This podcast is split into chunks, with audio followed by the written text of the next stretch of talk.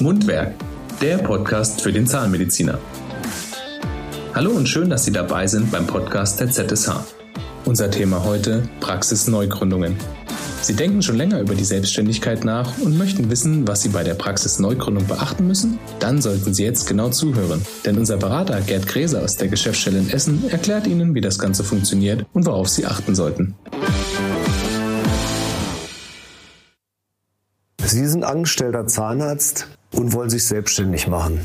10% der Existenzgründungen finden in Form einer Praxisneugründung statt.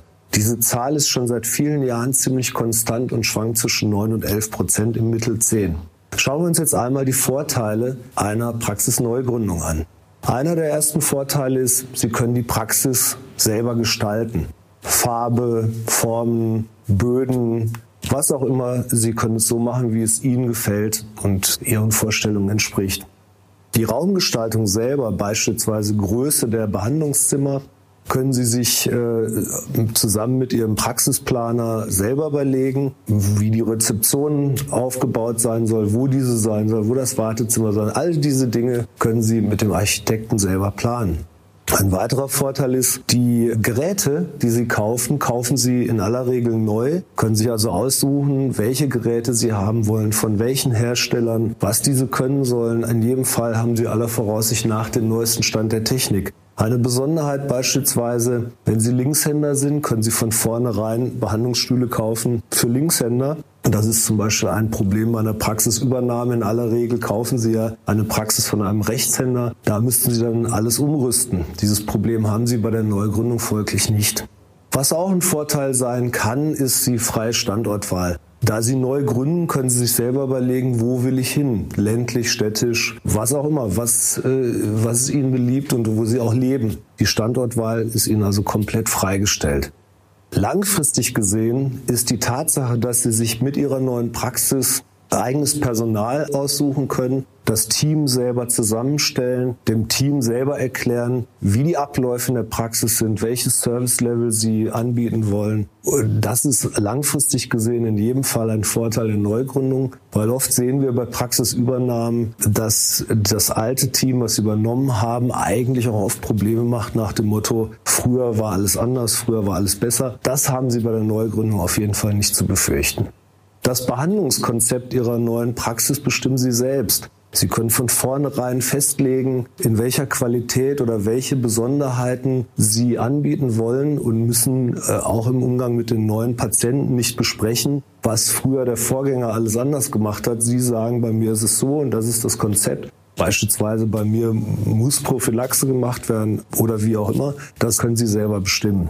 Das Schönste an der Neugründung ist aber der emotionale Aspekt. Sie bauen sich selber ihre eigene Praxis auf. Und wenn Sie diese zum Erfolg führen und 20, 30 Jahre später vielleicht auch wieder verkaufen wollen, dann können Sie sagen, dieses Baby habe ich selber gegründet, ich habe es selber aufgebaut und es ist einfach äh, der emotionale Aspekt, wenn es gut funktioniert, der sehr schön an der Neugründung sein kann.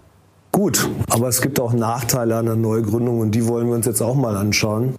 Zum einen äh, würde ich sagen, ist der gesamte Planungsaufwand der Neugründung einfach viel höher als bei einer Praxisübernahme. Ganz einfach, weil sie neben der Tatsache, dass sie einen Standort bestimmen müssen, geeignete Räume finden müssen, müssen diese eventuell auch noch umgebaut werden. Also sehr, sehr viel organisatorischer Aufwand, auch Personalsuche und, und, und. Das alles macht sich nichts von selbst. Also sie haben einfach, glaube ich, viel mehr zu tun im Vorfeld der Existenzgründung als bei einer Praxisübernahme. Auch organisatorisch gibt es dann, äh, wenn es soweit ist, viel zu organisieren von der Begleitung der Umbauarbeiten, Einbau der Geräte, Schulung äh, des Personals. Alle äh, diese Dinge sind also nicht nur hoher Planung, sondern auch hoher Organisationsaufwand, der eigentlich am Ende des Tages von Ihnen zu leisten ist. Viele Neugründer sehen es auch als Nachteil an, es ist ja auch faktisch so, dass kein Patientenstamm vorhanden ist. Sie fangen bei Null an. Sie haben keine Patienten und warten darauf, dass der Erste kommt. Das ist vielleicht nicht für jeden etwas und erklärt möglicherweise auch, warum nur 10 Prozent der Existenzgründungen in Form der Neugründung stattfinden. Es gibt einfach keine Sicherheit in dem Umfang wie bei der äh, Praxisübernahme.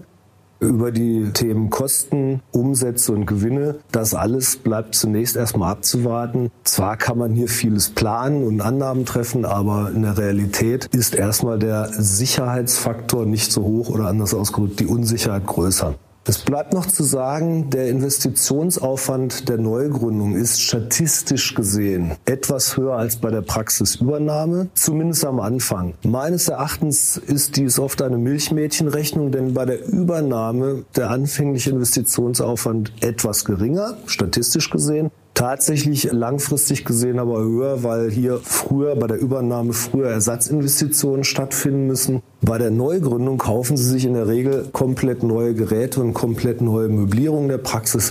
Da haben Sie in aller Regel die ersten zehn Jahre Ruhe mit Nachinvestitionen. Aber am Anfang ist es ein höherer Investitionsaufwand.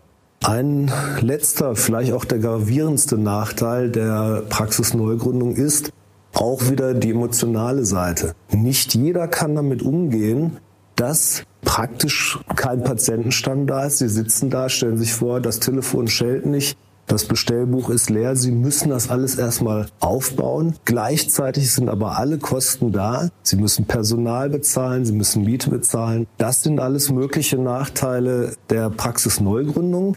Bevor Sie sich jetzt entscheiden, was für Sie der richtige Weg ist, die Praxisneugründung oder die Praxisübernahme, schauen wir uns in einem weiteren Video die acht großen Besonderheiten bei der Praxisübernahme respektive Praxisneugründung an. Mundwerk, der Podcast für den Zahnmediziner.